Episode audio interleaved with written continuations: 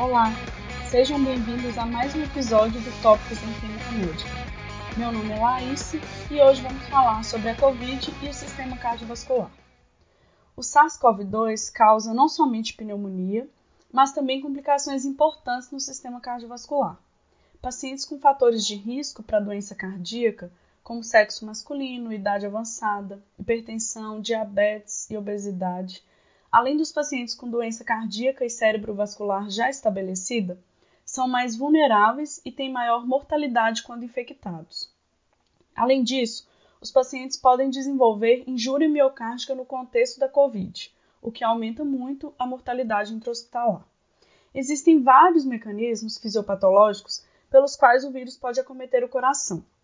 Dentre eles, a injúria miocárdica direta pelo vírus, em que a presença dos receptores da enzima conversora de angiotensina 2 no miocárdio e endotélio fornece um mecanismo teórico para essa infecção direta, o que provoca miocardite e vasculites. Pode haver injúria microvascular, micro e macrotromboses são achados comuns na COVID.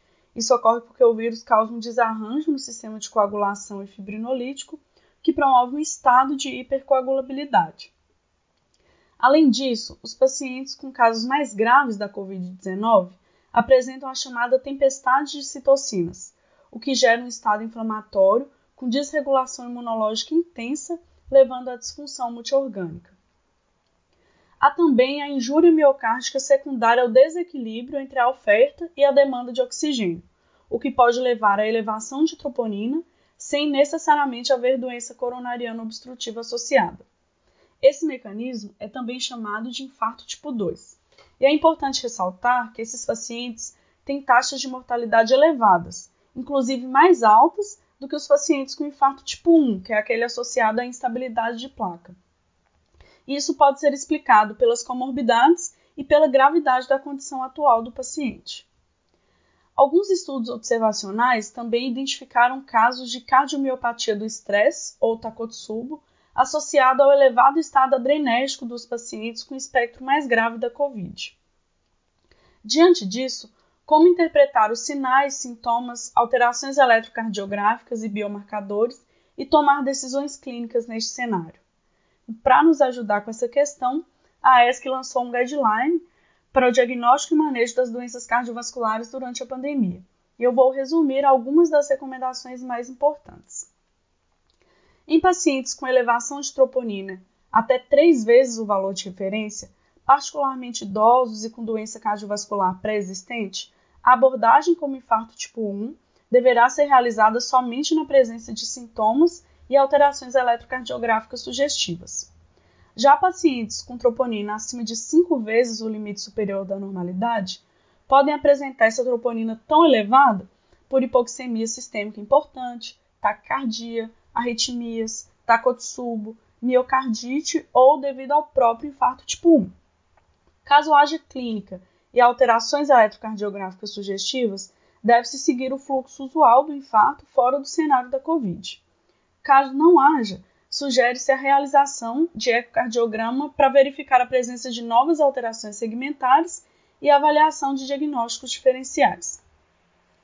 A miocardite pode causar dor torácica e elevação de troponina, e o exame ideal para diferenciá-la da síndrome coronariana aguda é a ressonância magnética cardíaca, se disponível.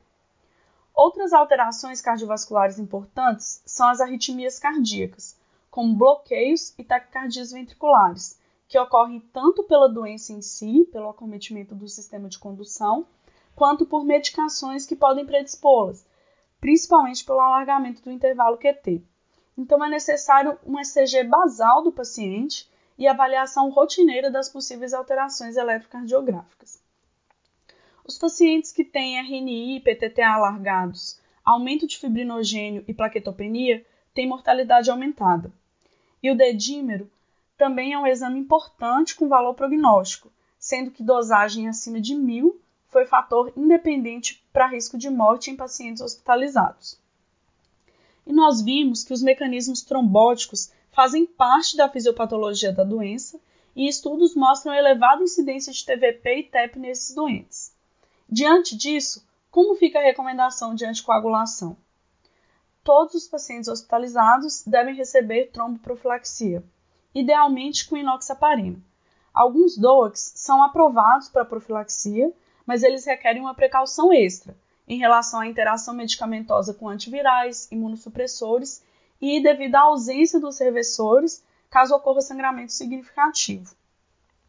Alguns preditores nos fazem classificar o paciente como tendo maior risco para eventos trombóticos e, por consequência, um pior prognóstico.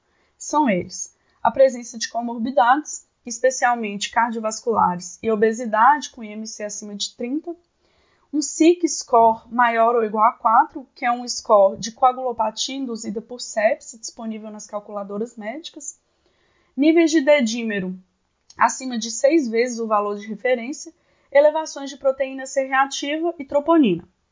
Nesses pacientes de risco mais elevado para eventos trombóticos, uma dose intermediária, por exemplo, uma heparina de baixo peso molecular de 0,5 mg por quilo BID ou 40 mg BID, pode ser utilizada.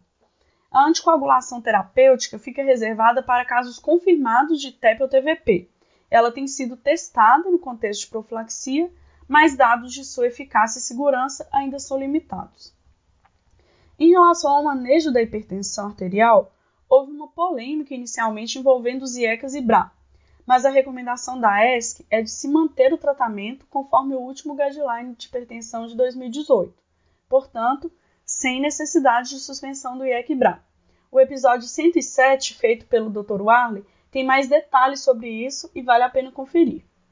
Como a Covid é uma doença nova, muitas recomendações são baseadas em estudos retrospectivos e opiniões de especialistas. Existem muitas pesquisas em andamento, então é necessário ficarmos atentos a novas evidências a fim de proporcionar o melhor cuidado ao nosso paciente.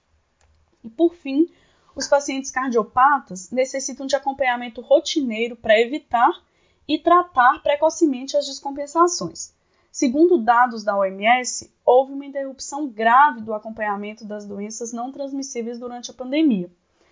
Nós podemos tentar realizar telemedicina com aconselhamentos por telefone e online e aumentar a motivação e educação dos pacientes em relação à sua própria doença, a fim de tentar minimizar essa lacuna na assistência.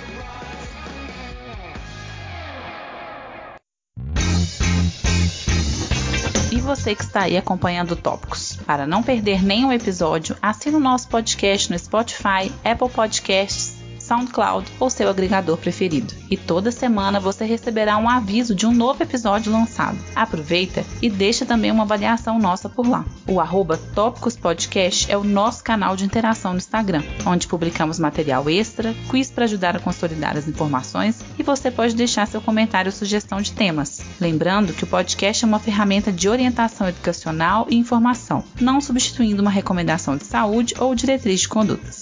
Obrigado e até o próximo episódio.